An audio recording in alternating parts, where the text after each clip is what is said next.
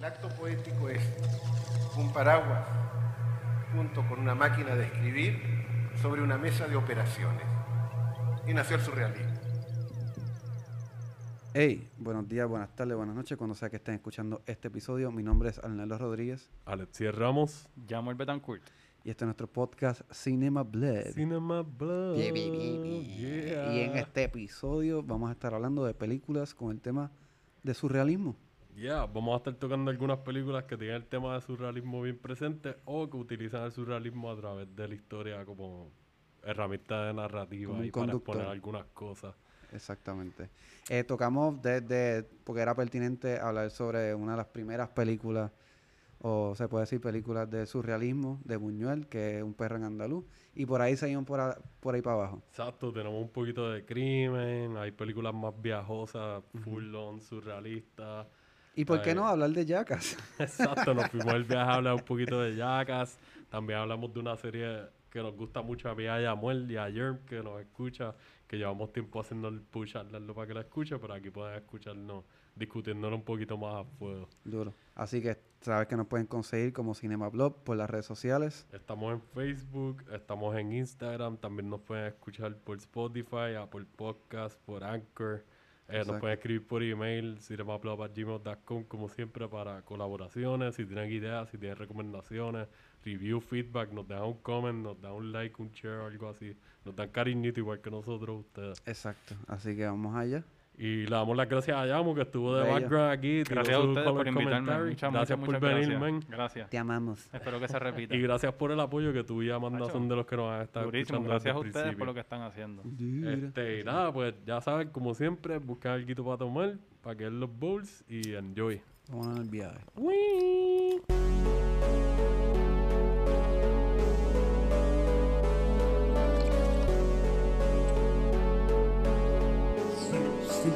Cinema Blood. Bueno, en Plaza Carolina, ¿te acuerdas del carro de Plaza Carolina? ¿El En qué? Plaza, en Plaza Carolina. ¿Qué pasó, mami? Ya. En Plaza Carolina. Tú estás, el, el Parque Julia Bulgo. Cerca de Plaza Carolina hay un parque de la Sí, pista que total está de Julia Bulgo. Fontana. Pues ahí, cerca de eso, hay una quebra. Ok. Un carro lo metieron en la quebra. Pasó días, una semana. Y a este tipo vio el carro mucho tiempo y le dio con llamar a la policía. Mira, este carro está metido ahí. 1.5 millones había dentro del carro, papi. Cabrón. No Country for All Men. Ajá, eso mismo, eso mismo. Ahorita estaba pensando yo, ¿en qué película? Es verdad, No Country for Old Men. Eso pasó aquí en Carolina. Claro, surreal. Aquí, aquí pasan cricales con cojones, de verdad. Bueno, de hecho, uno de los que se, uno de los que se graduó conmigo, Ajá. Ya, cuarto año. Uno de los que se graduó conmigo en cuarto año, estaba con su familia de vacaciones en Culebra, ¿verdad? Y estando, mami, vente, vente, mami. Y en Culebra, estando allí, este, vacilando, el papá se da cuenta de que hay un bulto llegando a la orilla de la playa, ¿verdad? Y cuando el papá va al bulto, yo no sé cuántos kilos de perico habían en el bulto. ¿Saben?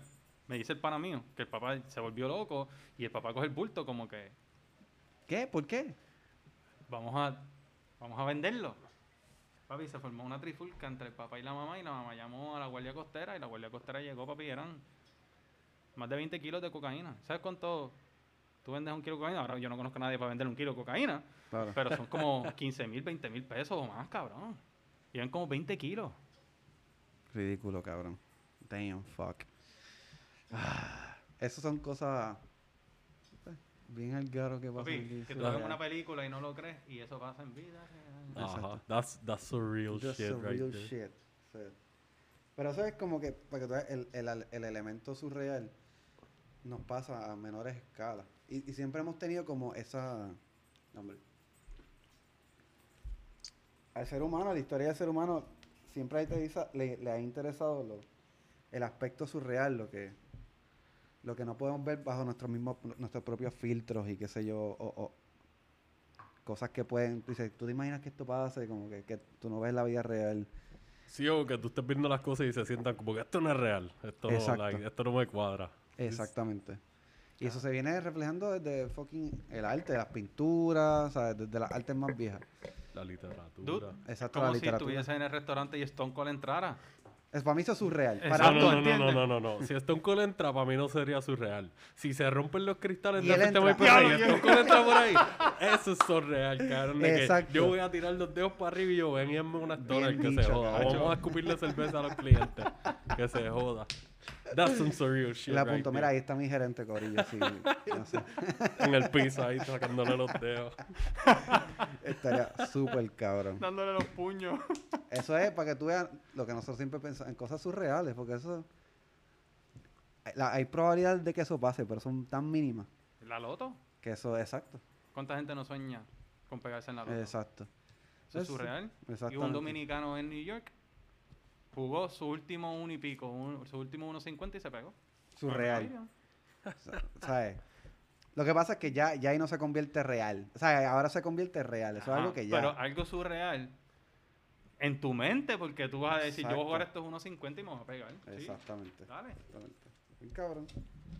Yo creo que me pasen cosas surreales como esas. Cabrón. Pero por ahora lo único que podemos hacer son ver películas. y ver cosas surreales. bien Nosotros, cabrón.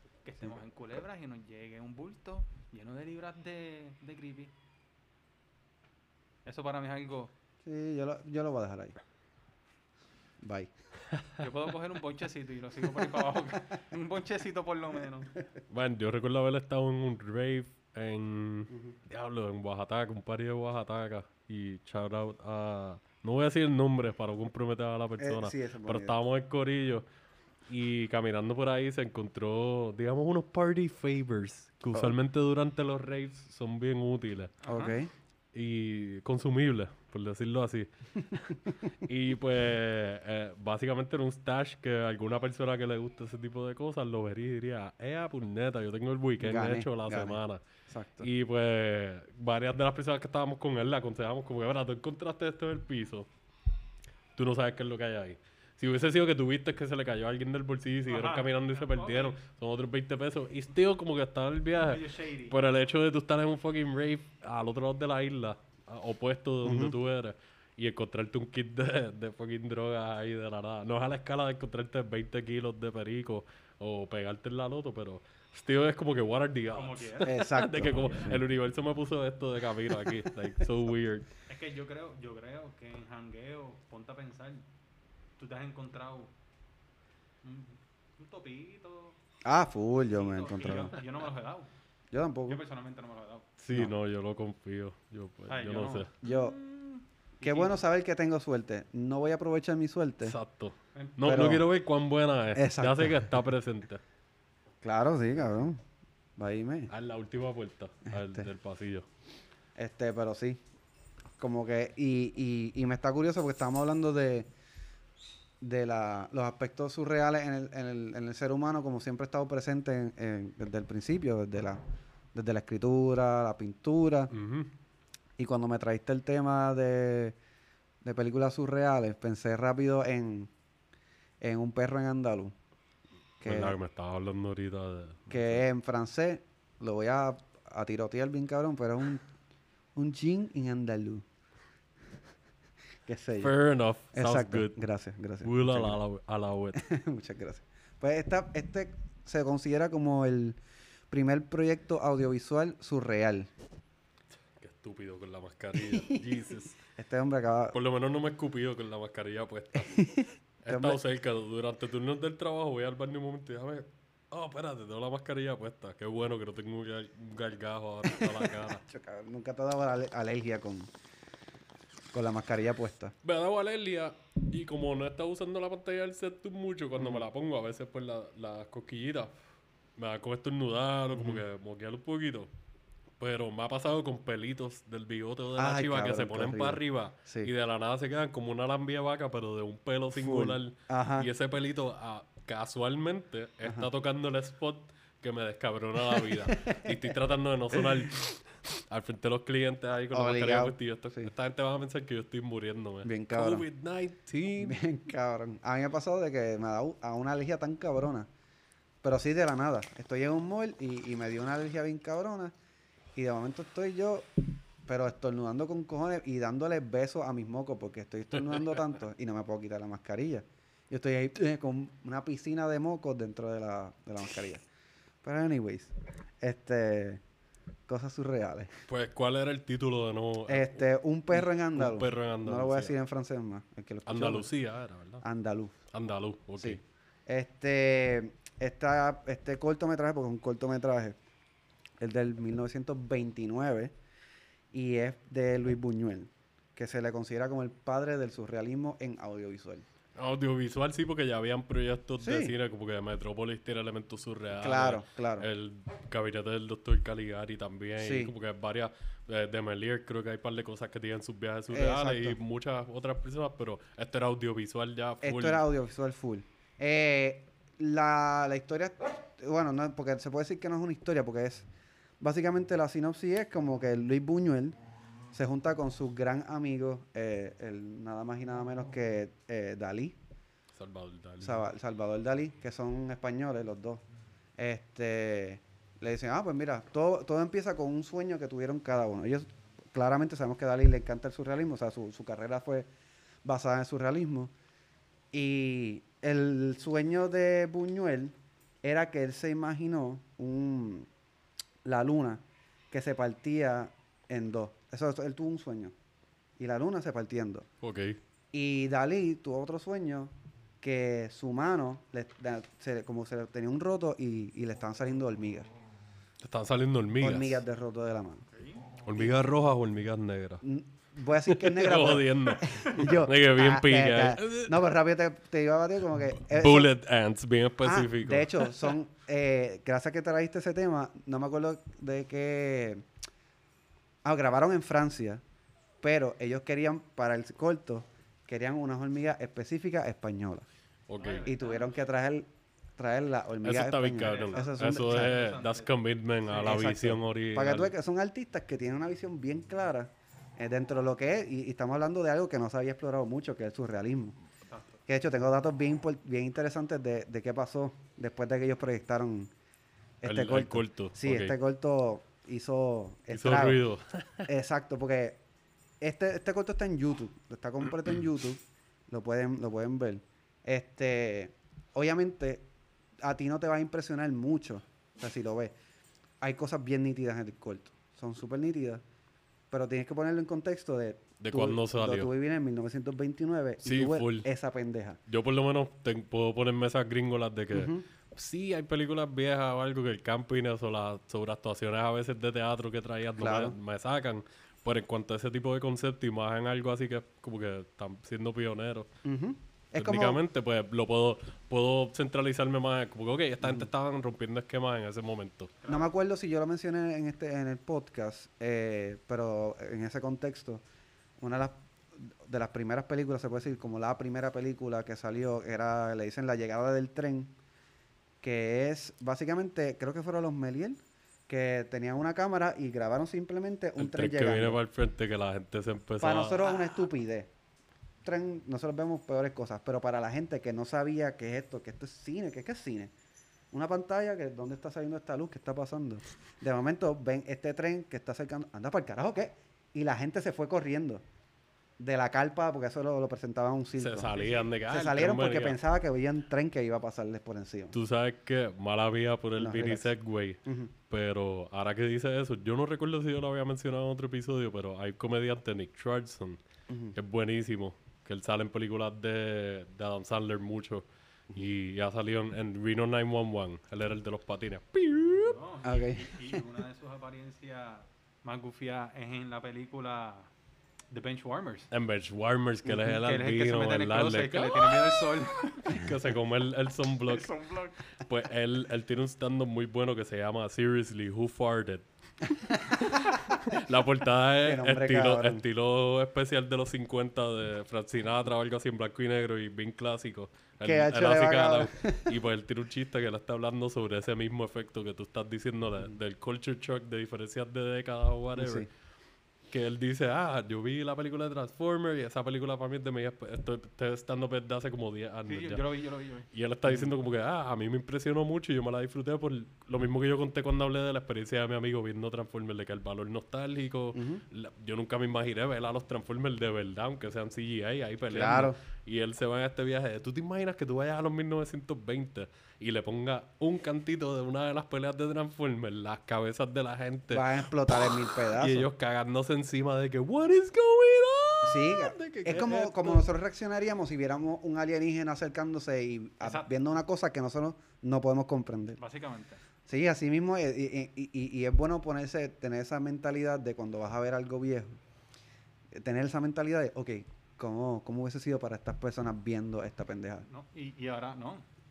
Está ese punto, ese aspecto. Y está también el aspecto de nosotros, que vivimos con unas comodidades y con unas cosas que se nos hace todo fácil. Claro, Acomodarte tú en un 1910, También en un horrible. 1890 y pico, que tu accesibilidad a los carros, la Sí. transportación a la comida. sí. ¿De Es qué como- estamos hablando? Como los pendejos estos, este, fuck you hipsters.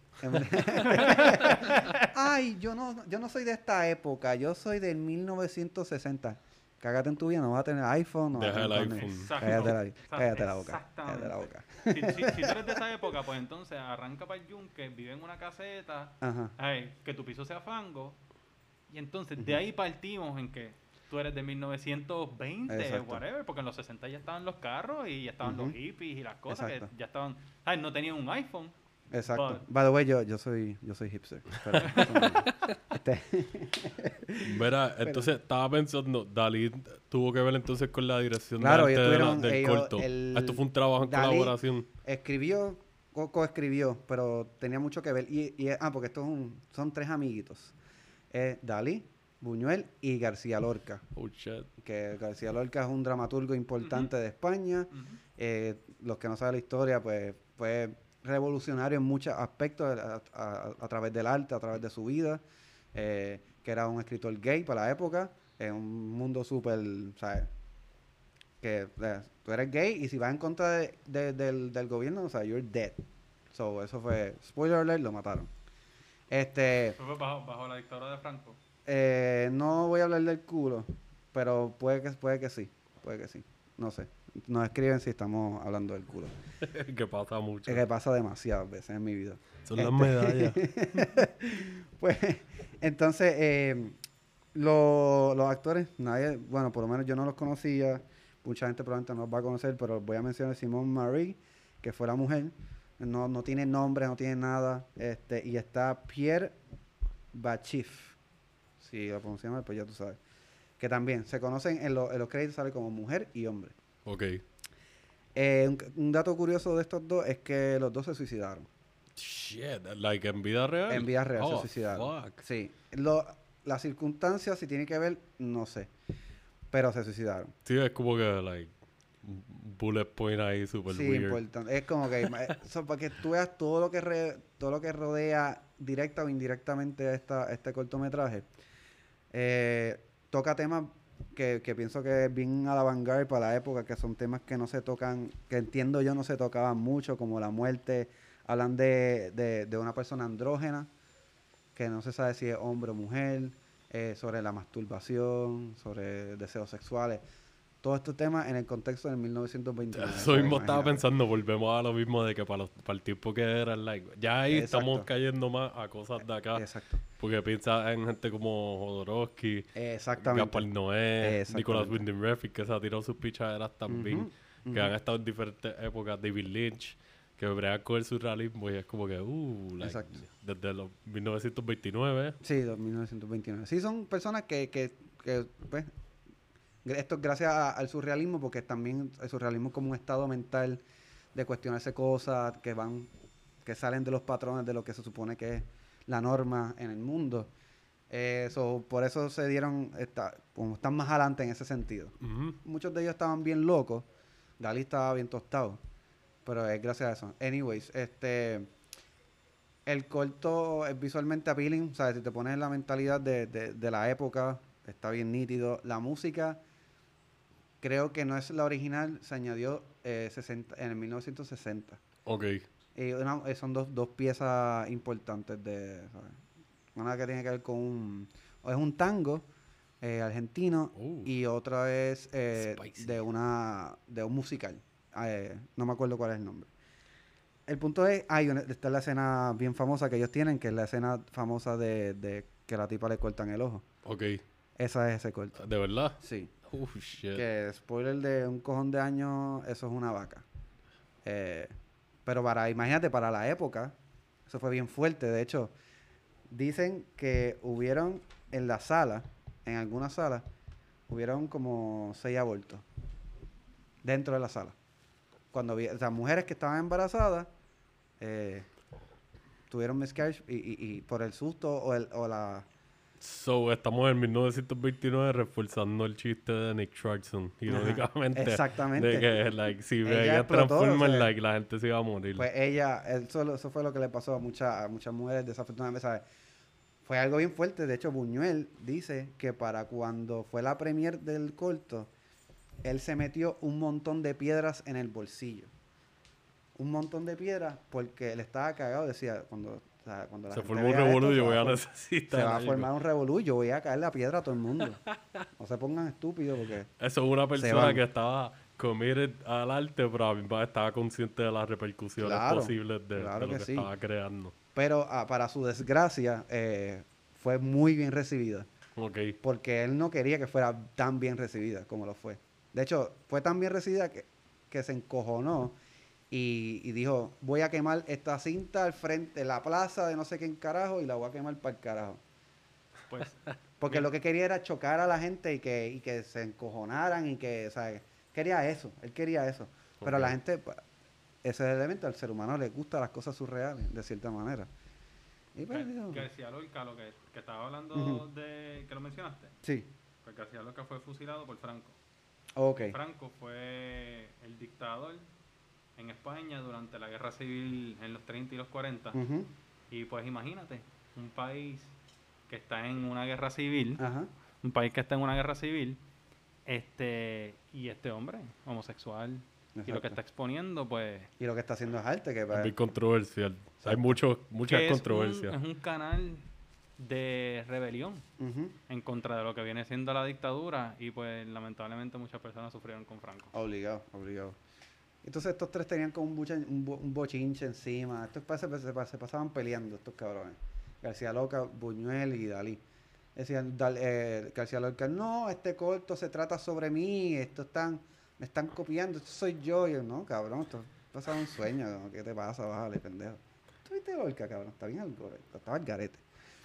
Yo me imagino las picharas de eso como Los que súper. egos, Sí, los egos. full. Son tres personas. Eso mismo estaba grandes. pensando los egos, como que aunque sean amigos y qué sé yo, teniendo cada cual su propia plataforma y, y sus reputaciones y su credibilidad, y como que hay muchos factores y muchos layers. Ajá. Y eh, contigo tienes la amistad para que tú veas cómo pueden haber llegado a chocar ahí Es un que, poco. y- son, son vanguardistas, son pioneros en lo que están haciendo, ¿entiendes?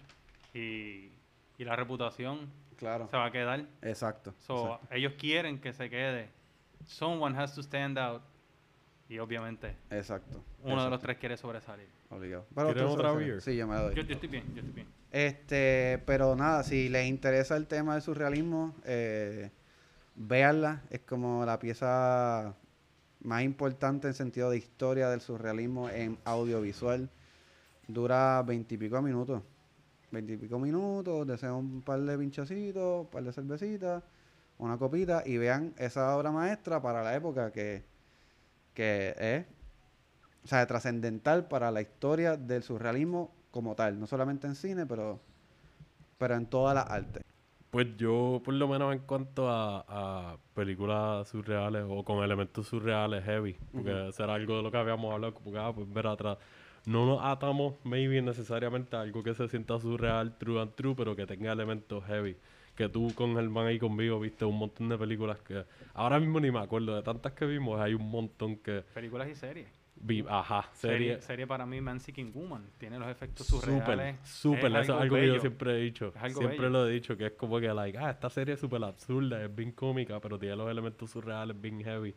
Del hecho de que te pongas a pensar, like, es como un mini spoiler, pero para darte el contexto, porque tú nunca la has visto todavía, ¿verdad? Eh, Massive Woman no, la has visto. No, todavía no. Imagínate que tú conozcas a la pareja de tu ex que te rompió el corazón y tú estés como en una etapa de tratar de ser la amistad Sí. entre comillas, y cuando tú conozcas a la pareja de tu ex, a- o sea, su pareja actual, es literalmente Hitler. O sea, es Hitler viejo. Porque es la actualidad ¿En la serie, eso es? Hitler viejo. así de absurda y en estos viajes surreales se va la serie que es para hacerte la representación de que así de mal tú ves a esta pareja. Por más buena que sea la persona, porque se lleva bien con todo el mundo, todo el mundo está vacilando, Hitler, Adolf, Adolf. Y es como que todo el mundo se lleva bien menos tú. Y tú ves a esta persona como la peor persona en la existencia de la humanidad porque te rompieron el corazón.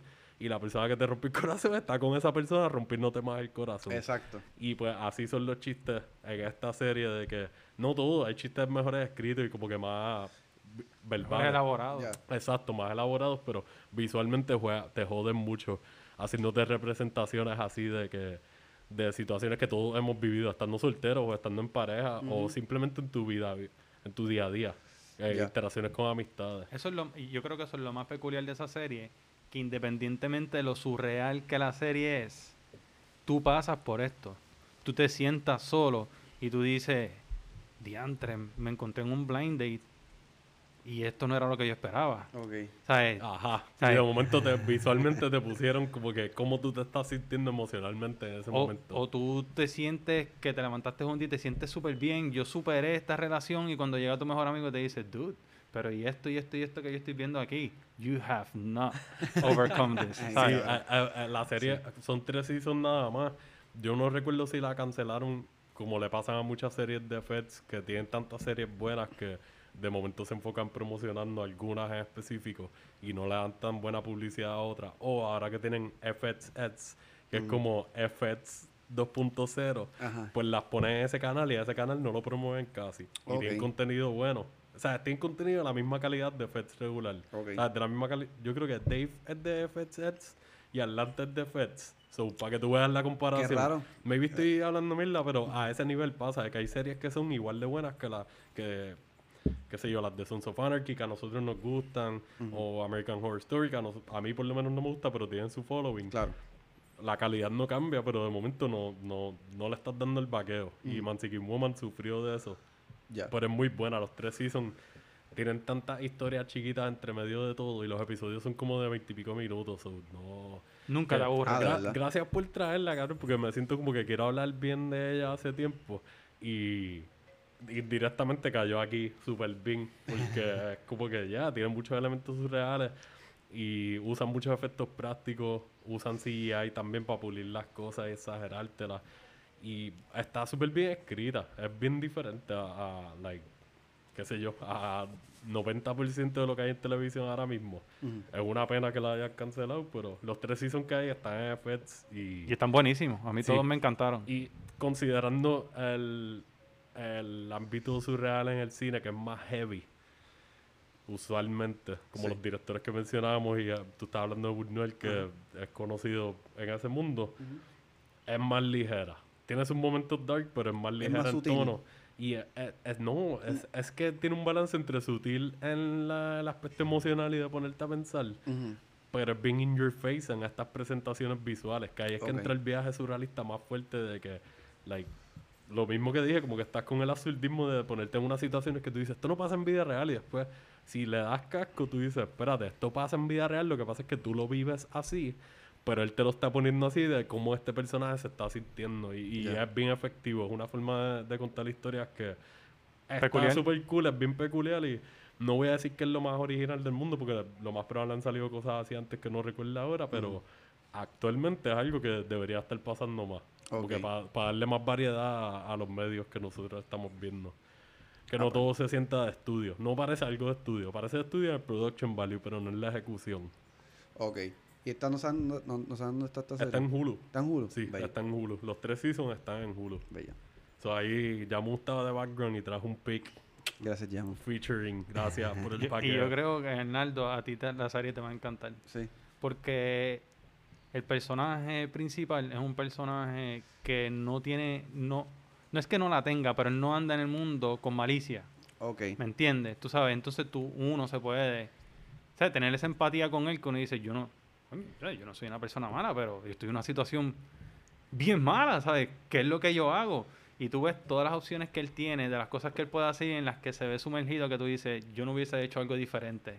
Porque es que la situación está difícil. Dentro de lo surreal que te proyecta la serie, Ujú. ellos también te dejan ver lo que lo realidad Lo que está real, pasando. real de que tú Ok. dices, y ahí es ok. que tú haces, wow. Ahí está el balance. Entiendes, sí. Ah, pues la Y voy a ver. me gusta que a través de los personajes secundarios, te, es otra serie que nosotros hemos hablado de esto por Dave y por Atlanta, que se fue en este viaje de tener aventuras de los personajes secundarios like, bien hechas, bien Ajá. elaboradas y bien definidas. Nice. Y al principio se puede sentir misleading la serie porque pues obviamente se llama Man Seeking Woman. Eso es la perspectiva mayormente de un joven de veintipico años pasando por relaciones de amores y desamores y, y- Ok. y cosas de la vida.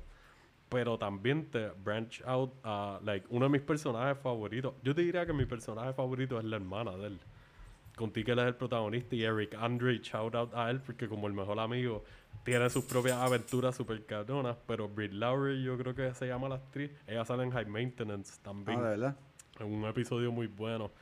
Eh, y es como que, yeah, el personaje de ella te da este grounding de, lo hemos hablado en otras historias, de el input de otra gente y como uno está procesando esa información de que tú estás breando con tus emociones, tú estás tratando de tomar decisiones, plus tienes el input de información de otra gente coaching you y tú estás tratando de balancear todo y decidir qué es lo mejor que tú puedas hacer.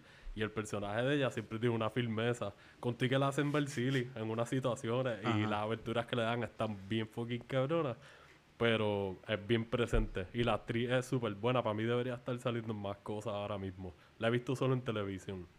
Ok. Y, y pues sí, es verdad. Estoy de acuerdo con Yamuel. Yo creo que a ti te va a gustar mucho la serie. Seeking Woman. Que Apunta. nos estabas mencionando ahorita que estabas como que más o menos pensando que te ibas a poner a ver ahora. Maybe no es una serie que la veas binge, Ujú. pero la puedes ir viendo poco a poco y es buena para, como hemos hablado otras veces, para limpiarte el paladar. Viste una película bien heavy en un momento y de momento quieres ver algo más lighthearted Sí. y corto.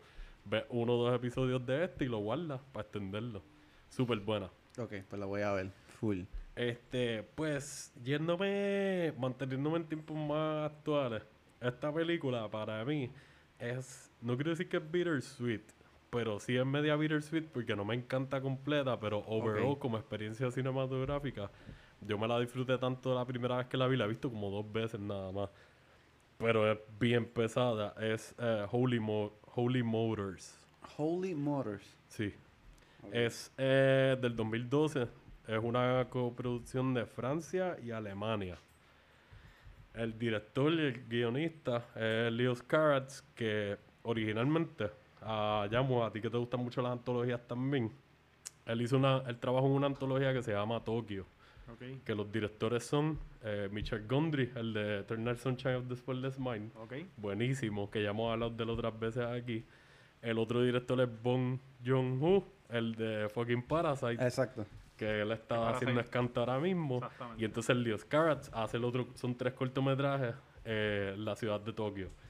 Y pues en el cortometraje de este cabrón en, en Tokio, como que surge por primera vez que yo haya visto el personaje, uno de los personajes que sale en esta historia, porque Holy Motors es como una antología de un personaje que trabaja para una compañía que él asume varias vidas durante el día. So it gets weird like desde el principio. Y tú no ves esto tan claro desde un principio, pero vas cayendo en tiempo poco a poco cuando vas viendo los cambios. De que no es como en algunas antologías que se acaba una historia, te enseñan la historia que te amarra todo y brincas a la otra historia, o simplemente se acaba una historia y brincas a la otra. Ujú. El viaje de esta compañía es que parece que ellos tienen varios agentes que hacen esto Ok. pero tú ves específicamente al protagonista haciendo como de 10 vidas y tú lo ves yendo en una limusina de parte del día parte del día. So, En Ok. esa limusina él se va cambiando y asumiendo el rol de la próxima vida que él va a estar haciendo. So, Ah, wow. Se siente como, no quiero decir metacine, pero a la misma vez tiene ese elemento meta de que el tipo está haciendo performances como vidas reales en diferentes partes. De, si no me equivoco, Holy Murder se está pasando en París. Ok. Ok. Puede ser que me esté confundiendo, pero creo que es en París. Eh, el protagonista se llama eh, Denis Denis Lavant. Sale Eva Méndez, sale Kylie Minogue. Son como que personajes de los que salen secundarios con él. Y las historias, ah, no todas son como que súper entretenidas, pero son bien interesantes. Ok. Y el contraste de cómo te llevan de historia a historia, de que, por darle los ejemplos, algunas de las vidas puede ser un padre de familia que es como un ejecutivo y me vi está breando con unas situaciones y algo que es bastante clásico, de ver las distracciones que tienen este tipo de personas Ujú. y obviando a su familia o whatever. eh, de momento, el personaje que conecta con Tokio es como si fuera como un leprechaun en vida real o un troll. Así, Ya. ajá, la cara de Yamuel, tú no lo viste, pero la cara de Yamuel fue exactamente como yo me sentí cuando lo vi por primera vez. like, literalmente es como si fuera un troll. Huma- o sea, el tipo, pero empieza a cambiar su forma de pararse y la ropa y se ve bien sucio y le ponen otro pelo y parece un troll que vive por las alcantarillas de París y está haciendo ruidos raros por ahí y caminando por ahí, qué sé yo, es súper weird. Eh, de momento otra de las vidas, él es como un como un artista de motion capture para juegos de video o para una compañía de CGI. So, tú estás viendo cómo están grabando un performance pa- de dos personas haciendo el performance con las bolitas del motion capture. Ajá. Y creo que te lo llegan a enseñar desde la computadora para tú ver actually lo que ellos están interpretando, pero cuando los ves a ellos, se siente tan fucking, like, es un mindfuck de que tú ves los moviéndose como culebra y dry humping, Ajá. haciendo movimientos bien raros de danza y todo es bien oscuro. Like, esta película visualmente para mí es una experiencia bien, no quiero decir bien linda, pero es, es- es- es bien variada y como que... Es bien bi- distinta. sí, es bien distinta. Este, Denis Lavant como que fluye. El protagonista, él fluye súper bien Y está para haciendo mí. varios personajes, ¿verdad? Cabrón, como 10 Eso está personajes cabrón. diferentes, 11 maybe si cuentas el personaje que él sea Que sea behind el everything. original. Y, y todos los estás viendo ahí. Y maybe una que otra de las historias se desvía un poquito de él, pero sí él está presente como quiera. Ujú. Still, él es el núcleo de todo. Y eh, me da gracia porque yo mencionaba a mi pana Gilbert otras veces de recomendaciones que él me ha dado. Ajá. Y esto es una película que hemos hablado muchas veces. Él la odia. like, no le gusta. Sé que hay cosas que me dijo que le gustan, pero overall, como que fue una experiencia que él me dijo que para él no fue, like, ah, no sé, no me, no me mató. Y, y yo me siento súper raro porque él, él usualmente, maybe es porque a mí no me gustan tanto las películas así eh, surreales, más como que súper interpretativas. Y yo me voy a estos viajes de que yo quiero ver una historia un poquito más set, Ok, con los elementos surreales. ok, Y si es surreal full, pues me voy en el viaje. ok. Este también me gusta mucho que, like, me recordó a. Irónicamente, estaba como. Uno de los temas que me presentó Antonio, para ver cuando vayamos a grabar con ellos allá en Maratón, Saludos, Antonio. Saludos, a. Popcorn. este, era algo del boyerismo. Ok, Y entonces, pues me gusta que en esta película se siente como que ese, ese viaje de voyerismo constante de que nosotros estamos viendo estas otras vidas y, y la, que aunque sean varias vidas de la misma persona, tú estás viendo vidas completamente diferentes y completamente aparte. eso es lo que es boyerismo. Yo, yo sé lo que significa, pero es para la gente que no sepa qué significa boyerismo. este, digo, yo entiendo que es como Pero que un más carajo, como que el viaje de like, estar viendo like, creeping, I guess. Así es por lo menos como yo lo he visto. No, maybe no creeping todo el tiempo, En pero verdad como no sabía que se le decía. Eso, ah. Este, pero así por lo menos es como yo siento esta película. Ok. Y como te dije, maybe no es una película perfecta y es un heavy watch en cierto sentido, pero estaba hablando con, con Yamu hace un ratito cuando estaba en el baño que eh, o sea, nosotros hemos visto ABCs of Dead y Claro. like, si sacándole los números que le tiraron loco, es como que, ok, son 10 vidas acá, 11 vidas, whatever. ABCs of Dead vemos 26 historias diferentes. Ujú. Ponle que 10 te gustaron bien canon, como 5 te gustaron más o menos o 6. Y entonces lo demás va bajando progresivamente Claro. de calidad hasta las que tú dices, esto pudo haber sido otra cosa o pichadera. Exacto. Que, que quitan el alfabeto y le, le bajen como tres letras y ya. Exacto. Eh, y en esta pues se puede sentir eso, no todas las historias son tan guau y qué sé yo, pero like, yo por lo menos me fui en el viaje y fue una experiencia que me la disfruté mucho. Recuerdo que ahora mismo no, no la he visto en ninguna plataforma, creo que esta es la de Arrow. En Arrow Video, si no me equivoco, está. Cool. Eh, no sé, porque yo la vi y fue otra vez, otra película que yo llegué del trabajo, me tiré el session solo, Ajá. vamos a ver algo, después de darme un baño y de momento como que, like, es del 2012 y yo la vi como el 2013, 2014 más o menos. Ah, sí, la viste casi, no right away, Bastante pero reciente de haber salido, ajá. Y no había escuchado nada de la película. Me encontré con ella en Netflix esa madrugada, un par de bongazos y vamos a meterle. Y cuando se acabó, yo, wow, esta película en verdad, like, salí muy satisfecho. A mí por lo menos me gustó. Cool. Y como que está buena para, like, no sé, usualmente las películas que tienen elementos bien heavy surrealistas o son una película surrealista overall, como que no son tan convenientes. o sea, no convenientes, tan convencionales para personas que me vean las películas más casualmente. No es por decir que nosotros somos como que los super cinéfilos ni nada, pero like tienen su crowd. Hay gente que no le gusta ese tipo de narrativa o esos elementos se sienten muy heavy o cuando entran en lo interpretativo, como yo dije, que a mí no me gusta tanto. Si es demasiado así, no tiene una historia un poquito más presente, like más on center. Que sea más open. Exacto, pero Sí. Es como- still, es una experiencia de cine, como dije, bien interesante. Es una película bien cool. Y como mismo se siente cuando tú estás viendo lo- los movimientos de cámara en algunas de las escenas y la música y, y la fotografía, como que se ve súper crisp también todo, aunque tengan colores oscuros o colores más brillantes. La parte que sale va Méndez como tal, me gusta mucho cómo usan los colores ahí. Eh, no sé, eh, la recomiendo mucho porque creo que debería ser, debería tener más exposición. Como que yo sé que hay mucha gente que le gustaría este tipo de películas. Like, si te gusta el teatro y cosas así, entiendo que te gustaría también este tipo de películas. Ok. Como que a veces parece ese tipo de cambio de escena. Nice, nice. Estaba súper cool. Este, sigue hablando así de lo interpretativo, que, que un perro en Andaluz es eso mismo. Y es bien, como estaba diciendo, es bien difícil de ver por eso, porque es como que no vas a ver una historia lineal. Tienes que irte bien, bien, bien presente. Pero eso es lo bueno. Yo, a mí, yo soy igual que tú. A mí me gusta el surrealismo, pero necesito entender lo que está pasando. Eh, y me disfruto lo que son interpretaciones, porque yo le puedo dar mi propia interpretación, qué sé yo, whatever, bla, bla, bla. Pero sí que esa es la línea que, que yo creo que ha evolucionado en, en el, en, el, en el surrealismo. Que puede ser surrealismo, pero puedes entender lo que está pasando. Son, son Exacto, no es necesariamente que te tire a, a- Todo tiene que sentirse exactamente como un sueño. Porque a veces uno tiene sueños que también son más coherentes. Exacto. Tienes una historia más lineal dentro de tu sueño. Y más si has tenido la experiencia de tener un sueño lúcido. Que Claro. como que tú tienes control de lo que está pasando en el sueño. O por lo menos cómo tú estás interactuando. Que yo sé que eso es algo, pues, como que un fenómeno un poquito más. No más, menos común, por decirlo así. Sí. But still, creo que es algo que muchas personas se pueden sentir identificados. Como que, ok, a veces uno tiene sueños Claro. al garete y a veces tiene sueños más.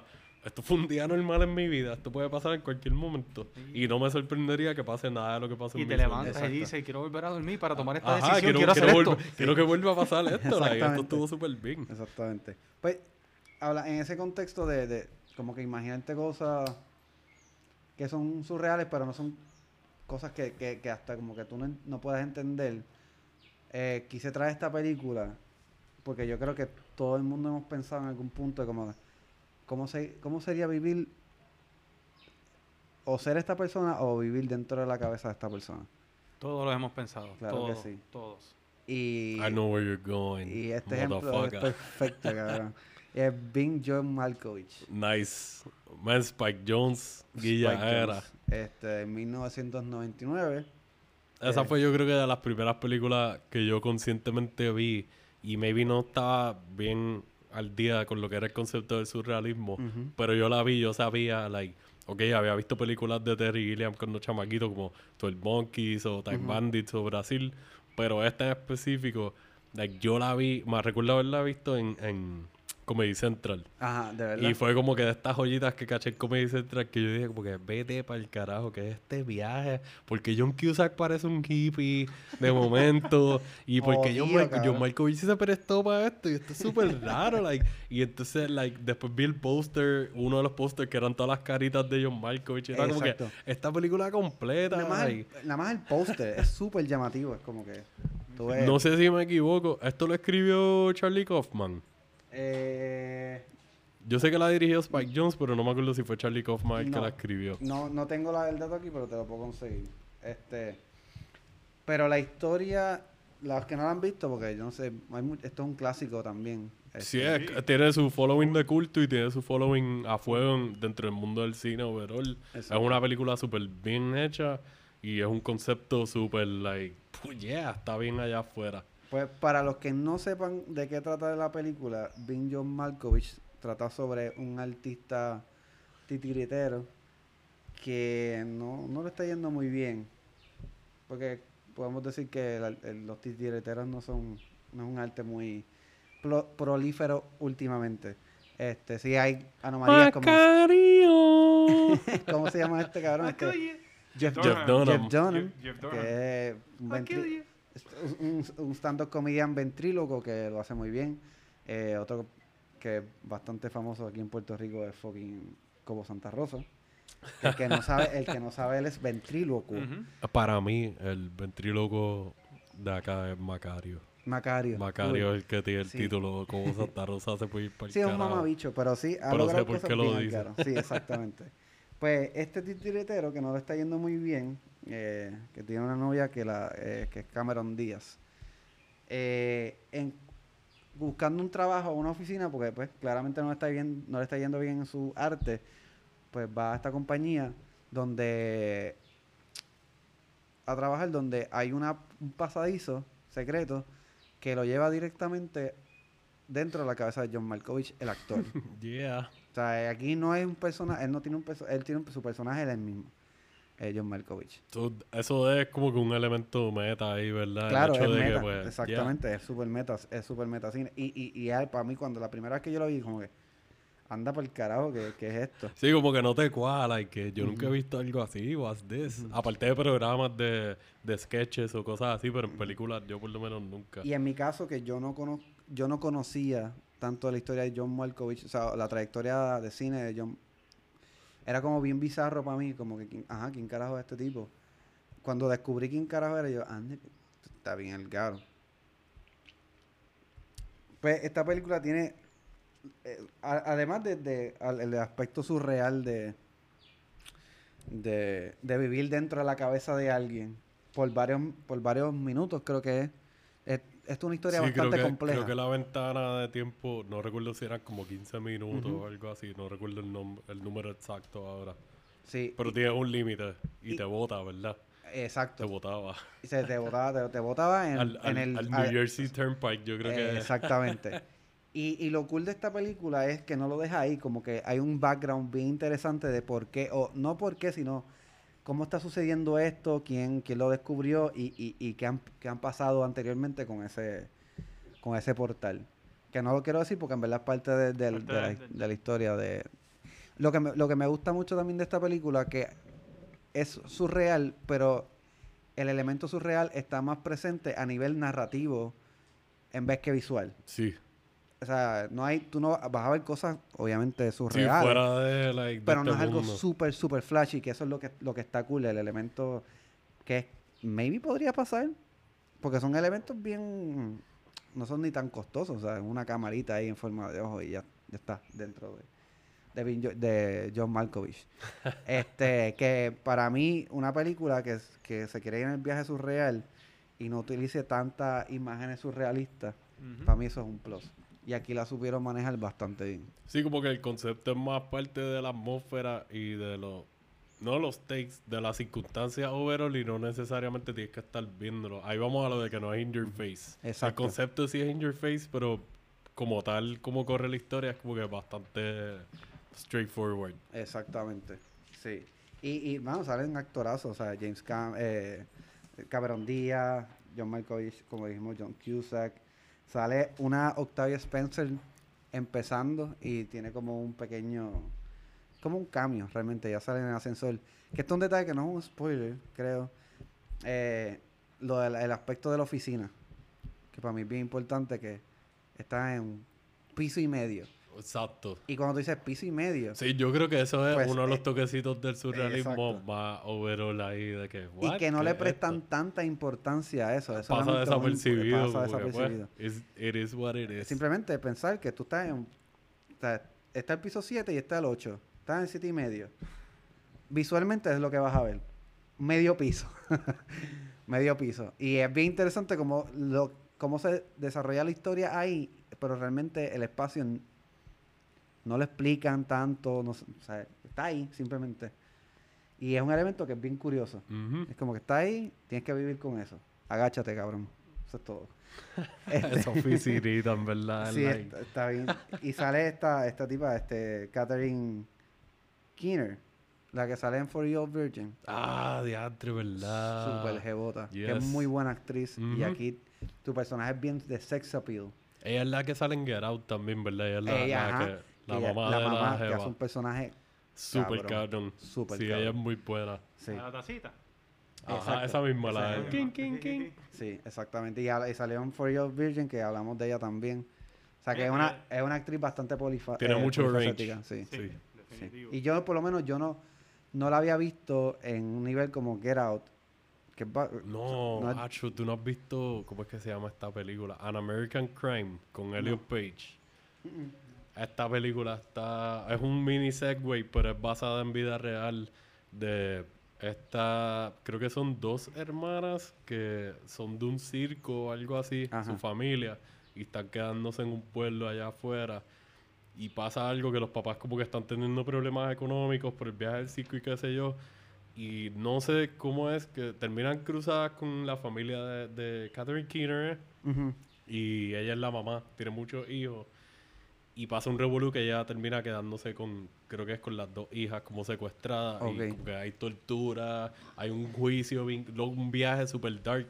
Y ella en esta película, como que si has visto Get Out, tiene hints de ese tipo de performance, de algo bien dark y super para ver, yo por lo menos estoy acostumbrado a verla en cosas un poquito más ligeras. Claro. La he visto en un par de cosas de comedia como la de 40 Year Virgin y otras cosas más light. Ujú. Pero aquí se va en un viaje más get out de que, diablo, esto es bien malo. No está el viaje de sci-fi, es más, es real porque es basado en vida real. ¿Cómo se llama esta película? An American Crime. An American Crime. Esto fue una de las primeras películas que yo vi cuando estaba en la UP de que me recomendaron mi housemate y yo, y a puñeta, like, dame un cigarrillo que, que yo estoy viendo Entre ahora". ese nivel.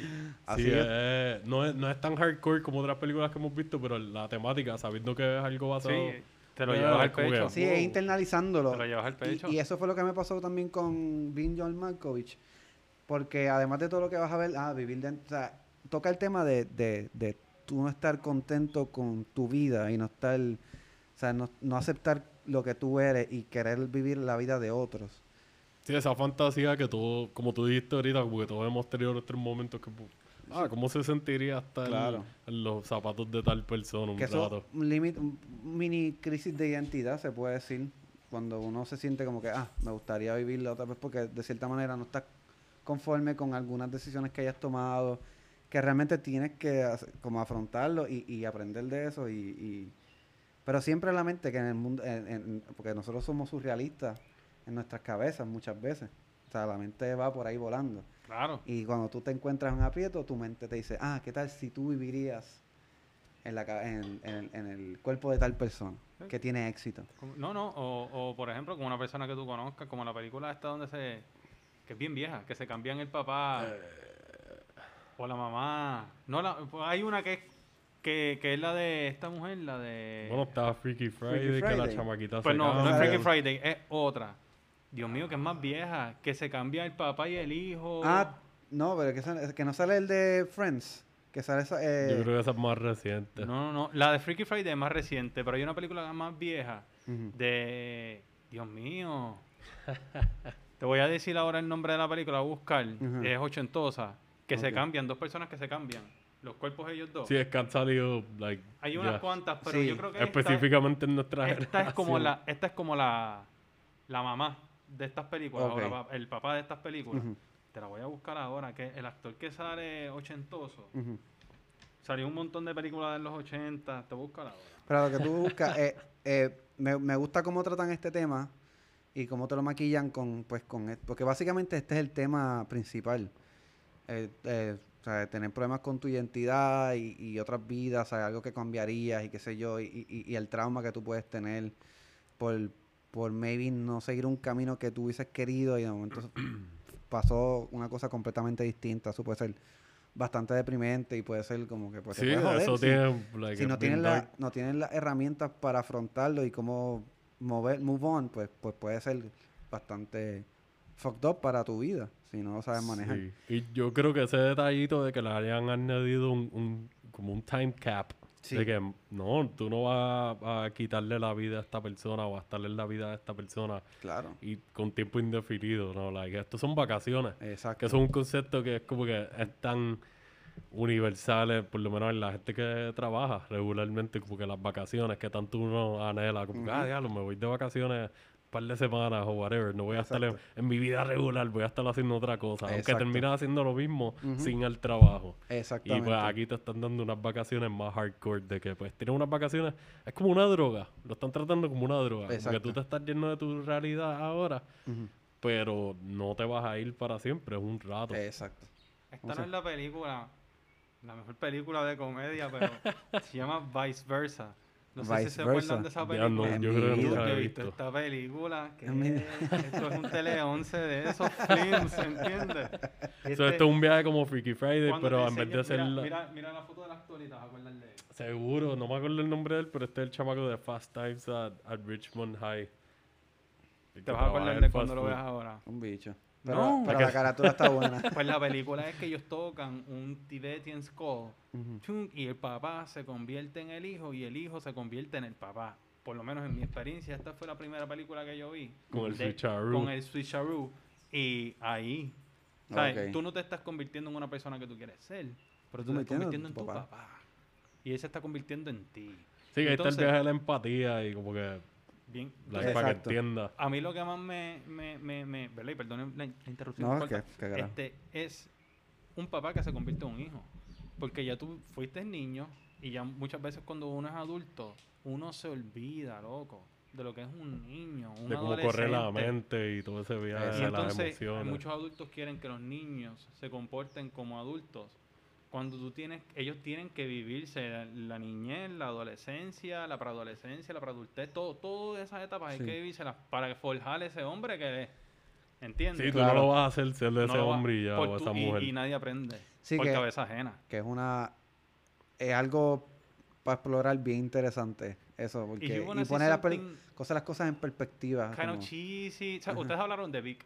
¿Te acuerdas que ustedes hablaron Sí. de Vic, que nene se convierte en adulto, Exacto. que ya sale con el chamaquito? Cuando usted le dieron la perspectiva a esa película que yo jamás en mi vida pensé. Yes, ¿Tú sabes cómo gracias. ustedes, el mindfuck que ustedes me hicieron, cabrón? Funcionó. ¿Sabes? ¿Sabes? Tengo Yes. que decirles de que yo nunca pensé en la perspectiva de este, este chamaquito, ¿sabes? Se va a quedar toda la vida masturbándose por esta tipa porque Claro. es la número uno y número y número dos el concepto de hoy la gente está bien changa por cualquier cosa. Vamos, cancelaron a Pepe Le Pew. Esa película, pues entonces nadie la puede ver de nuevo porque esta tipo es una pedófila. Es que acuérdate que ahí viene lo del contexto. Esto Sí. fuimos nosotros pues jodiendo No, con la claro, historia y claro. qué sé yo, como que moldeándola. Porque muchas veces uno no piensa, like, te ponen historia y esperan que tú simplemente te comas la historia y ya. Ujú. Porque ahí está lo Definitivo. del suspension of disbelief y vívete la película. Pero nosotros siendo como somos acá, de hablar mierda y tirarnos en el movie section a estar sobreanalizando y vacilando porque nos queremos hacer reír también y qué sé yo. Nos vamos en estos viajes de- que lo hacíamos tú, Germán y yo a cada rato y con Jenny también. Era como que nos íbamos en estos viajes de sacarle historias extra que no te la están diciendo y en ningún momento te lo están implicando, pero a mí más es como que, espérate, esto, esto está pasando aquí. Esto es un subtexto Exacto. que nadie está Y reconociendo. uno pensar, uno dice, y cuando el tipo crezca, ¿buscará a la viejita de nuevo? ¿La, la, ¿Entiendes? La como. Capitán América. llega ahí hacho, lo voy a buscar y de momento abre la puerta y hace uh. o no, maybe dice Pompey y dice como pues yeah, vamos Ah, allá. been- I've Hay- been waiting y- for this moment throughout my life. hay infinidad de posibilidades y, y trayendo de nuevo Vin John Malkovich para terminar Perdón, el no, final no relax estamos estamos súper cool. El final es eso. Es- se nota que el cabrón eh, buscó las posibles cosas que pudiesen haber pasado. Si hubiese pasado esto de meterte en la cabeza de alguien. Y lo exploró muy bien y el final para mí está bien fucked up. Sí, man, en Está- verdad. y yo estoy seguro que las personas que no lo han visto no se lo van a imaginar en un millón de años lo que pasa. Y me gusta, yo no he visto, like, yo no he visto Her todavía, pero si gente que nos estén escuchando que pues maybe no, no conozcan esta película, pero estén más al día con películas más recientes, el mismo director. ¿Él es, él es Spike productor Jonze. o director? Él es el director, Director. de Her y el director de Vin John Malkovich. Él hizo la de World of, eh, World of Wild Things Are, que me encanta. Este, Y ha hecho muchos videos musicales. Sí, videos musicales. Phoenix, ¿verdad? Hair, la de Eh, Joaquin sí, la de Phoenix. Joaquin Y Phoenix. Scarlett Y- Johansson, ¿verdad? Sí, sí, esa película está. Y él también, irónicamente, está súper conectado con los de Jackass desde el principio. También, Porque él es parte de ese corillo. Él es un Eh, skater. él fue productor Y él fue uno de los productores y creo Bad que... Grandpa también. Y creo que en las películas, no sé si él dirigió una de las dos o, o de las tres o Jeff Tremaine las dirigió todas, pero él estuvo involucrado. Wow. y sale, él es el que se viste de viejita. Este director es el que se viste de viejita con las tetas. ¡Ah! Es un que, se le, cabrón. que se la arranca. Ese es Spike Jones, cabrón. Spike Jones es un loco como nosotros. Este tipo es un loquito. ¿Qué? Él es que se viste de viejita. Él es el que se viste de viejita con las El tetitas caídas sí, y sí. se la... ¡Ah, mami! Que el taxi se lleva el traje y todo el mundo tapándola disque con periódico. Sí, cabrón. Ese es Spike Jones. Qué grande. Saben que viene Jackass 4, ¿verdad? Eh, vi- creo que es un documental. Pues ayer, ayer precisamente vi un video, entonces están todavía como que en un debate porque Van Margera lo quieren sacar. Como siempre. Lo quieren sacar porque es una influencia negativa ahora mismo para ellos. Uh, Básicamente por su depresión y todo eso, pero... Man, Jones para mí yo, yo es que no ha tenido. Si no quieren hacer fucking Black Panther ya, nuevo, porque se murió Chadwick Boseman, ¿cómo tú vas a hacer Jackass 4 si fucking eh, Ryan Dunn, Y sin Van Margera. que en paz descanse, y sin Van Margera? Es como que que, son like, importantes. esto no es ni siquiera lo más icónico en el cine, que sé yo, pero esto definió parte de una generación. Claro. Y ellos son parte de los, de los pilares, ellos son parte del crew y es como que, dude, like, tiene una situación bien mala. Esto Yo es bien vería, raro, yo pero vería un yo- documental, yo- yo pero si hacen otro Jackass. Sí, no yo sé. creo que yo le picharía a la película, pero si hicieran un documental bien a fuego, como que se fueran a fondo a, mira, vamos a enseñar como que esta gente están trabajando para mejorar sus vidas, los que estén bien jodidos, como Bami, qué sé yo. Mira, Steve, todo lo que ha hecho. Está cabrón. genial, le vegano, creo que eh, sobrio hace yo, yo no sé cuántos años. Dientes Tiene perfectos. una jebota, exacto, está haciendo entrevistas por bien. ahí, tiene un Le podcast. va muy bien. Hace stand-up. y es como que quién pensaría que el loco que, que se está choqueando El más cervezas que se por iba el culo joder. y qué sé yo, y se estaba haciendo un chorro lo que era, iba a estar teniendo esta historia como que de recuperación y segundas oportunidades. Claro. Y yo creo que se podría enfocar en un aspecto más positivo como ese. Ellos no son ningunos chamaquitos ya, No. cabrón. Bombardera debe tener como 40 años ya, debe estar pushing los 40 ahí. porque él es mayor que nosotros. Exacto. Y, y pues es un bad trip, mano, pensar que tantas cosas buenas salieron y tantas risas y de momento sea todo tan like dark. Bueno, Claro. mira, mira, mira, mira lo- las consecuencias que tienes, que tiene a Johnny Knoxville. ¿Quieren otra beer? No, Sí. yo, yo agua, por favor. Yo me doy a Este, eh, mira Johnny Knoxville que tiene permanentemente daños en, en el pene porque se rompió la uretra. Exacto. Este Jesus tiene a, a Steve. Steve tuvo suerte que no cogió SIDA. Porque Steve, tú sabes lo que él hizo, ¿verdad? Que él hizo. Él cogió sangre de una persona que tenía SIDA y se volvió la sangre.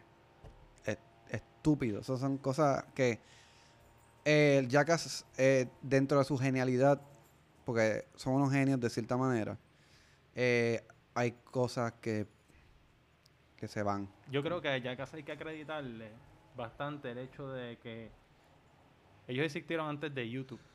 Claro. Pero yo creo que ellos, antes de que existiera YouTube, crearon esta. Vamos a poner, vamos a decirle este tipo de entretenimiento de que la gente se sienta a ver YouTube, a ver videos, a ver videos, este, ya sean de, como tú dices, que la, de- que la comedia aparte de la desgracia de muchas personas, pues la gente ve los feos y este tipo de cosas. Claro. Y yo creo que todo esto, el padrino de esto es Jackass. Claro. Punto. Porque tú tienes a American Funny Sound Videos, ¿verdad? Sí. Pero tú tienes también el aspecto de Jackass que hace esto a propósito y muchos de estos videos que tú ves son a propósito. Claro. Exactamente. Exactamente. Es verdad. Sí. Este.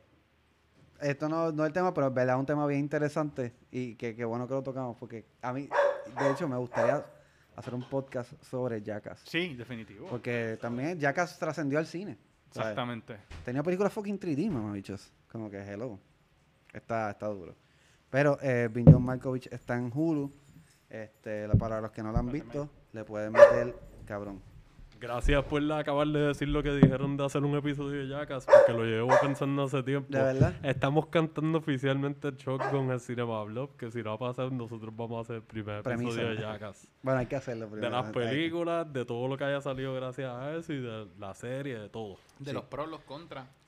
Vamos a hacerlo. Si sale un documental, que sería perfecto, pues estaría cabrón hablar entonces del tema. Este, pues, hablando de personas así que, pues, han hecho cosas controversiales y aprovechando para hacer el segue seamless. este, la- el otro pick que yo cogí, en verdad, acho, yo cambié de nuevo. Esto fue otro de, otra categoría que yo estuve ahí, like, pa, tachando, tachando. Este lo, apunt- lo terminé de apuntar cuando llegamos antes De de, grabar. Eh, es de uno de mis directores favoritos de, pff, yo creo, de toda la historia, de Nicholas Winding Refn. Se llama Bronson, del 2008. Uh, Bronson, cabrón, full. Y es una producción de UK. Esta película me encanta porque cuando yo todavía como que me sentaba a veces a ver reviews para dejarme llevar para películas, no todo el tiempo, pero para ver películas nuevas. Ahora yo por lo menos le picho a los reviews. Yo veo los trailers o hablo con mis amistades, word of mouth. Para este tiempo yo todavía me metía a IGN. ¿Te acuerdas de IGN? Claro. International Gaming News. Claro. Y pues ellos en este momento todavía tenían una sección de cine decente. Y salió un proyecto de, creo que fue Magnet Releasing o algo así, empezaron a distribuir exclusivamente por una temporada películas internacionales de diferentes países, de Tailandia, de Bangkok, de Japón. Y esta de UK fue una Bronson. Esta creo que es de las primeras, o la primera producción de Nicholas Winding Refn, aparte de las de Pusher, que como que tuvo un breakthrough acá en Estados Unidos y más para América. Y es la historia de, de el prisionero más violento en la historia de UK. En vida real, esto Sí. es basado en un personaje en vida Exacto. real que no tengo el... ¿Dónde está? Pa, pa, pa? Michael Peterson es el nombre del preso real. Ok. Pero él tenía unos trastornos mentales bajo los cuales él desarrolló un alter ego que era Charles Bronson, como el actor de cine. Ujú. Y pues él tenía esta obsesión con la violencia. Ustedes la han visto, ¿verdad? Sí, claro. Sí, tremenda Pues película. este viaje de que él tiene esta obsesión con la violencia y le gusta la pendeja, le gusta pelear, le gusta que le hagan daño, le gusta hacerle daño a otra gente. El viaje de él irse a los puños con los guardias y como que dale, vengan, puñetas, saquen las macanas, vamos a matarnos. Sí.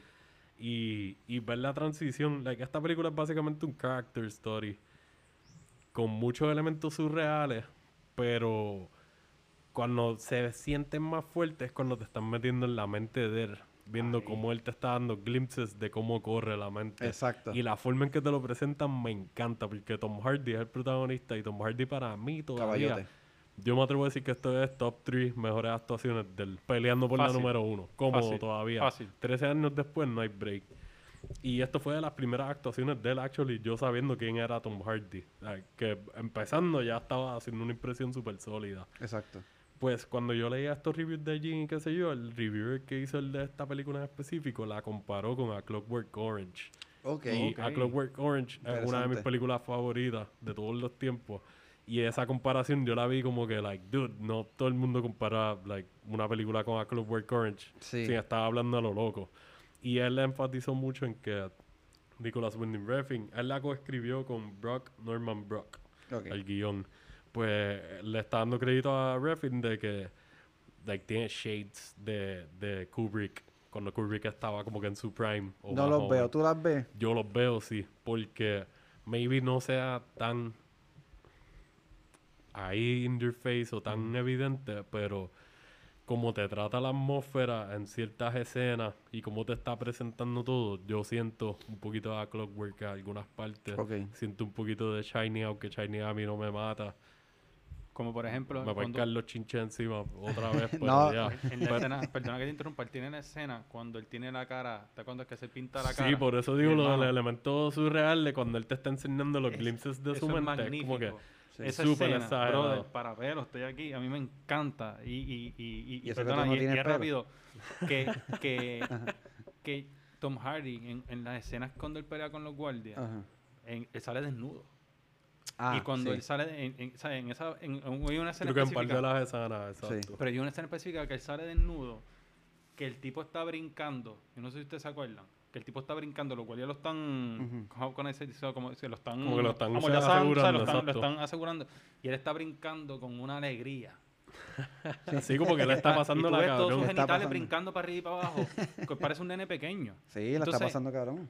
Vida. Tú no puedes discernir que esta persona está actuando a que es así, porque es que lo que Alexiel dice es una actuación magnífica Tom Hardy es que y es un te duro. lleva Y y, un y la película tiene una magia que tú literalmente caes en cuán, no cuán loco, pero no es que entienden la, la, la loquera de este tipo. No es que lo peleando. aceptes, es que más tengas una idea de cómo él está viendo las cosas y cómo él se las está viviendo. y tú puedes absorber la idea de este hombre. Sí, porque es verdad lo que tú dices, el viaje de verlo a él bien contento, disfrutándose estos momentos súper hardcore de que, like, bro, estás en un, una celda, embarrado en yo no sé qué puñeta, vacilando mientras los guardias y tú se están yendo a los puños, te están dando macanazos y tú como que estás bien contento como si te hubiesen dado Claro. un Nintendo 64 en Navidad, like, que es la que hay. Que para él, eh, su mente, eh, Eso es lo que está es pasando. está. Los guardias Exacto. no querían a- a- a intervenir con él porque el tipo se llenaba de caca. Exacto. ¿Entiendes? El tipo se llenaba de caca para Que- cuando lo iban a tocar. Que eso a mí me gusta, como que le da ese depth al personaje de que tiene esa locura y maybe no se vea. Hasta te lo puede maquillar como que no es una locura, simplemente esta persona es así. Él sabe lo que está pasando. Claro, está eso. de hecho, es, es una son inteligencia como que de los, cierta los- manera. los detallitos que te enseñan para que tú veas como que este es el emote de esta persona. Por eso él le gusta estar en la prisión, porque la prisión es en donde él puede hacer estas cosas y las repercusiones son, irónicamente, son mínimas para otras personas y son más para él y para la gente que esté involucrada. Exacto. Que eso es un detallito que está bien cool. Y me pusiste a pensar más todavía y sí, mano, puedo ver las comparaciones con A Clockwork específicamente de cómo él te pone, te setea algunas escenas y las toma de que toda la escena está de fondo y tienes estos white shots Ajá. bien smooth de lado a lado, ah, en dolly o whatever, y, o en slider, En slider. y entonces de momento, like, no hay ningún bump ni nada, la- una línea perfecta de movimiento de cámara, y están pasando tantas cositas aquí y allá, cuando él está, en- como que un mini spoiler pasa de prisión en prisión, instituciones de diferentes tipos, mentales y whatever, so cuando te enseñan en las instituciones mentales, el fondo, me gusta mucho eso, como lo Sí. trabajan, de que hay muchos personajes chiquititos que ni siquiera salen más Claro. y tú los ves y te están ayudando a setearte como es el ambiente Que no que mucha, está no viviendo. mucha gente hace eso, como tú tienes un cuadro Exacto. y, y, y tú lo puedes rellenar como te salga el culo, pero qué bien sería que puedas narrar diferentes historias o ayudar a la narración en sí poniendo elementos pequeños. No que, no que sobrepasen lo que está pasando en el frente sí, porque del tú no quieres quitar la atención. pero a le trae, le añade a- al cuadro, le, te ponen la atmósfera, tú dices, yo estoy aquí. Sí, enseñarte un montón de escenas de que hay un chorro loquito o pacientes mentales o whatever. Con esa escena tan corta, ya te establecieron el lugar en donde él está. Exacto. Y, y te ayudan a establecerte el estado mental de cómo sea que él se vaya afectando, aparte de las acciones de él. Y bueno, es un elenco de que, aparte de él, ¿quién más sale aquí que me guste? Matt King, que es un super actor de personaje. Yo lo voy a ver como un Steve Buscemi de, de UK o donde sea que él es, porque no recuerdo ahora. Sale en una serie que me gusta mucho, creo que es en Peep Show. Sale en la película de Rock and Roll y tiene un monólogo, un monólogo super hijo de puta ahí. Este, salen muchas películas británicas, de actor secundario siempre, como dije. Show. Él es. eh, no, Peep Show. Peep una serie de UK Ok. bien cool de comedia. Él es. Si no lo estoy confundiendo, ¿tú te acuerdas en Piggy Blinders? Sabini. Claro. El segundo bichote italiano. Claro. Que, mi, mi, que siempre mete la quija y tiene sombreritos y es bien flaquito y como puyo. Ese es él. Ok. Que ese tipo es un super, para mí, de los mejores actores secundarios que hay desde hace como 15 o 20 años. Nice. Y le da un balance súper bueno. La música, ¿quién fue el que la hizo? Johnny Lewell, que él trabajó en The Guest, que nosotros hablamos de la música de The Guest. Él no fue el principal. Tú Ok. dijiste el nombre del compositor principal, pero él como que lo ayudó. Él hizo la música aquí, él trabajó la música en Drive. No fue el principal en Drive, pero como que Oh. también estuvo Pero estoy- trabajando. está involucrado en Como que música. Él ha estado trabajando en Wow. muchos proyectos buenos y para mí esta película específicamente te ayuda porque hay escenas que te sientes como que, ah, espérate, esto supone que está pasando durante los 80, Ujú. pero no se siente, como estás en una prisión, tú no te sientes, o en donde sea, no te sientes que estás en los 80. Y de momento empieza este soundtrack de synthesizers con un poquito de pop y la música media dark y como que una batería pesadita, media, no industrial, pero como que un beat así, y de momento tú dices, ok, estamos en los 80. Estamos en los 80. Aunque sea en otro época. sitio súper raro. Plus está en UK, que nosotros estamos viendo, estamos acostumbrados a ver los 80 americanizados. Exacto. Ahí por lo menos pues te dan la atmósfera de que... Mira, a mí, en mí, el Bronson, cuando yo la vi, papi a mí me puso una película bien vieja que es One Flew Over the Cuckoo's Nest. Yeah. Y, y de Jack Nicholson, me imagino que la han visto. Pues esa película a mí me llevó a esa película, Bronson. Porque Bronson es una institución, ¿sabes? Penitenciaria, ¿sabes? Bronson es cárcel. Y tú tienes, Y manicomio obviamente, también. Y tú tienes, y manicomios también, pero, ¿sabes? El, el tipo entra por la cárcel. Entonces, cuando llegas a la parte de los manicomios y todo esto, tú ves, tú puedes la- ver la diferencia, ¿entiendes? De, de- de Ujú. cómo son las dos cosas en cuestión de, de la atmósfera, lo que Alexis está Sí. hablando. Entonces, cuando tú ves One Flew Over the Cuckoo's Nest, ¿por qué la traigo? Ujú. Porque Bronson, sus acciones eran locas, pero él estaba claro. Claro, Es el, lo que el- estamos diciendo, ¿me reforzando de que el este tipo tipo no era bruto. Simple- Jack Nicholson y- y- no estaba loco. ¿Entiendes? Él, él está en la institución, pero él no está loco. Y entonces tú, tú ves como dos personas se desenvuelven completamente distintos en Situaciones en- similares. en situaciones similares, Claro. como tú tienes a Bronson que absorbe donde él está la atmósfera, y tú tienes a Jack Nicholson que lo que quiere es salir, Claro. de, ¿entiendes? De, de esa atmósfera. Y, viste, One Floor de Cuckoo's Nest es bien vieja. Ajá. Pero- es como pero- el 79, yo creo que 77 77. por ahí, sí. Este, pero es el personaje, el final de la película, que sale una persona. ¿verdad? Del, del, del Cuckoo's Nest, el tipo alto, este, no se suma, en- estuvo en la, institu- en la institución y Ajá. supo cómo manejar la, la institución para que no le afectara y el poder salir del Cuckoo's Nest. Claro. Ajá. Que no es lo que Bronson hace, que Bronson... Es lo opuesto, es lo que quiere es- él, Yo soy él la necesita, exacto, yo tengo que estar aquí. Ahora tú diciéndolo como me lo imagino es que él decía, yo tengo este plan. O sea, y, y, y, y es como verlo por nivel. Primero yo voy a entrar a la cárcel, pero mi meta es llegar al manicomio y, ¿sabes? Lo ve como meta. O sea, yo voy a llegar a cárcel, esto es mierda. Sí, ¿Qué es lo peor? Están los Manicomio. glimpses de ¿Y que le gusta, próximo? no quiero decir la gloria, pero porque ese aspecto le gusta. De la- reconocimiento, lo ali- claro. Exacto, el reconocimiento, no la gloria. Que actually they acknowledge que él, decide hacer algo malo y le hace eso malo bien, como estábamos hablando ahorita, y le gusta y quiere que otra gente sepa, mira, a mí me gusta, yo no estoy loco, a mí me gusta esta Eso pendeja, mismo. a mí me gusta la mierda. Eso es lo esta". magnífico de ese personaje. Sí, bajo ese término, ahora que ustedes dicen eso, él caerá como un sociópata. Yo entiendo que sí. Eh, tendría que buscar, hablando claro, como que ver la definición, Definición- completa oficial de nuevo para que- decir como que, ok, cumple con todos los checks. Lo que entendemos de sociópata, por lo menos lo que yo entiendo de sociópata eh, eh, en el aspecto de serial killer, pues yo lo entiendo. Pero tiene muchos, tiene muchos factores. ¿Verdad? Carnaldo es un aficionado de CSI and Sí, and el- serial killer shit. Yo duermo viendo CSI Miami. en. Pero, un- pero los, los- los sociópatas, los- los- corrígeme si me equivoco, los sociópatas tienen acciones que son perjudiciales a las personas que los rodean.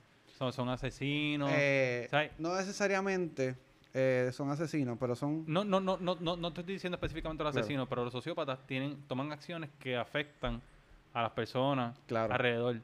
Este, ¿qué es lo que pasa con este personaje? Y, y vuelvo y reitero lo mismo. Que es la, la- un, un ejemplo, te voy a dar un ejemplo.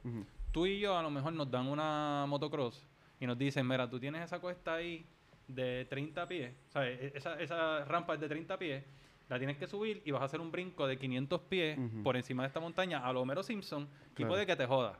Ok, ¿qué pasa?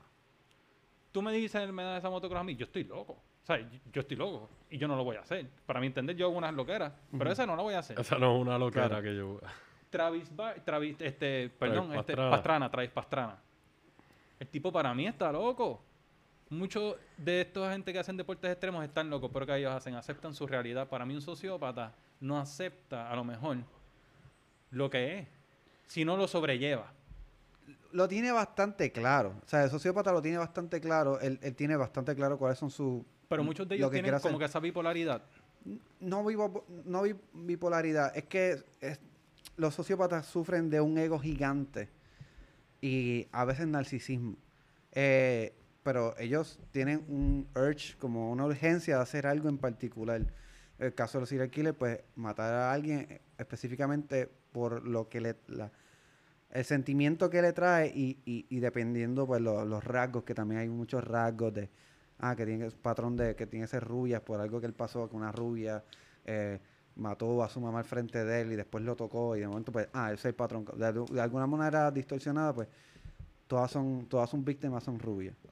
Eh, pero, pero sí, muchos de los sociópatas, serial killers, necesitan que la gente lo valide después Claro, como reconocimiento. recono- reconocimiento porque ellos ven esto como un logro cabrón. Como lo que ellos hicieron. Bueno, hay, hay, hay serial killers que han dicho, ya puñeta, o sea, nadie me está cogiendo. Mira, ya fui yo, cabrón, mírame, dame, mi- dame Sí, mi al nivel de que título". ni les creen de Dame momento como que, loco, no, que me esto no fuiste merezca. tú. Ese- No, fui yo, yo tengo toda la evidencia. Pero ves el punto, ves, ves lo que te estoy queriendo decir. Yo estoy, punto- mala mía que te interrumpa, pero yo, yo estoy parcialmente de acuerdo con los dos. Yo creo que tiene un poquito los dos. Porque sí, este es el aspecto narcisista, porque este personaje, como lo presentan, él quiere Exacto. que lo reconozcan, como estamos hablando, por lo menos lo que él está haciendo, como que, ah, tú eres bueno siendo un cabrón, dándole pela a otra gente. Pero, este es el aspecto también, como tú dices, de que, no sé, yo lo veo más como que el aspecto de sociópata es más como colateralmente. Claro. Yo Y también no lo veo de esa manera. directamente. Yo lo veo de esa manera. No sé si se ok. pueda clasificar como eso, pero yo así es como yo lo interpreto, porque como no está loco como tal, o por lo menos así es como nosotros tres lo estamos Sí, viendo, como que no, no está, está loco, y es más bien una persona que cae con locos, que tiene un plan o whatever. Pero sí, yo lo veo más como que las otras consecuencias son, porque él no tiene un patrón, él no tiene un, un- Claro. un- unas líneas, él simplemente le gusta la pendeja y Claro. ya. So, es como que tienes un poquito de ambos lados. Así por lo menos yo lo veo. O sea, yo, yo lo que veo la similitud de ellos es en el ego, en cuestión de reconocimiento. Ahí es donde yo puedo ver eso, lo de que sean sociópatas. Pero cuando yo veo a un tipo, un asesino en serie, de estos documentales que he visto de personas en vida real, que Eh, Sí. ellos tienen una necesidad. ¿Sabes? Ellos tienen esa necesidad de, de yo tengo que matar para, para comer. Claro. ¿Entiendes? Este tipo es que es un cabrón. Sí. O sea, el tipo le gusta joder y punto. Pero el tipo, mira la diferencia, el tipo jode, pero él está jodiendo, él se está jodiendo él mismo, por decirlo así. Él no está saliendo a descojonar un montón de gente, ¿entiendes? ¿Sabes? A Ujú. matar y... Y pues ahí es donde... Ya. Es, es bien interesante, puñeta. Pues, ver- verdad, Bronson es una película bien densa.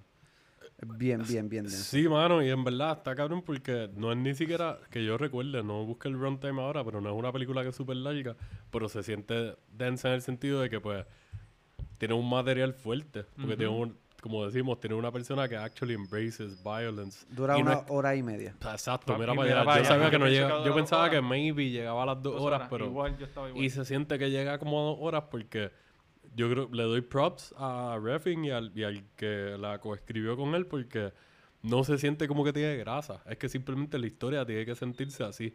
De que aunque es corta, no se siente súper fast pace y Claro. pa, pa, pa, y pasan un montón de cosas, pero también te pasan varias cositas chiquitas aquí y allá. Y sí, volviendo a lo mismo ahorita, puedo ver similitudes con el tipo de forma que Kubrick tenía, por lo menos para ese tiempo de contar historia, o por lo menos hasta lo que haya usado para contar la Clockwork Orange. Y también al ser dos personajes que pues están bien metidos en su mente, los dos son narcisistas, Exacto. los dos se ve que no van, o más o menos un spoiler de Clockwork, pero como que no tienen intenciones de verdad de cambiar, como que ellos están claros en las cosas que les gustan, so, van paralelas. Y yo me siento como que Kubrick, si hubiese llegado a ver esta película, hubiese estado por lo menos un poquito orgulloso de Reffing. Lo más probable le hubiese dado un sit down. De Obligado. que, mira, vamos, vamos a hablar un poquito y yo te quiero dar de mis pointers y quiero escuchar lo que tú tienes que hablar. Y como sabemos ahora, Reffing es de los directores más cabrones que hay. La- lo que pasa es que pues él es bien selectivo con sus proyectos, él está haciendo lo que él quiere. Exacto. Y yo admiro eso, porque él tuvo la oportunidad de entrar a Hollywood después de Bronson, años después con Drive. Drive creo que fue como tres años después. Ajá. Y él se pudo haber quedado haciendo popcorn flicks. Y Drive, mucha gente pensaba que iba a ser como Fast and the Furious y nada que ver. Exacto. Y él volvió a, a- Se quedó en la de él. Vamos a hacer lo que a mí me da la gana. Tiene 10 años. Drive, lo más probable, sí, yo creo que es del Sí, 2011. obligado. Wow. Puede que sea maybe 2012, pero no, no Pero pasa ya, de ya ahí. tiene más de Sí, 7 años. sí, sí, eh, eh, ya, ya ha pasado, ha llovido. Pero ya me gusta, tenemos ahí un poquito de variedad de, de nuevo, de, de par de cositas. Y gracias a ellos tenemos el pitching de, de Man Seeking Woman. Obligado, sí. ¿Verdad? Muchos, muchos, muchos proyectos chéveres que tratan el tema surreal. Y Vamos a volver. Obligado. Tú tienes que dar un volumen. Y nos todo. vamos a ir a dar un par de deep cuts. Like, yo quería hablar del topo, pero después como que la guarda, Sí, pichadera. eso es otro tema. Eso es Es otro tema. que Una película- una surreal, ¿sabes? Que tiene el aspecto caricatura, y- que a mí se me olvida el nombre, a ver si ustedes se acuerdan, que es del que, que es caricatura cuando están dentro del cuerpo del ser humano, que creo que es Chris Rock, Eso es Osmosis Jones. Osmosis Jones. Sí. Sí, pero esa yo no, yo no la considero como que es surreal como tal, yo la considero más como que es una película como de fantasía. Like. Se puede sentir como que tiene cositas así, pero la veo más como otra cosa. Pero sí. Sí. esa película estaba bien cool. Cinema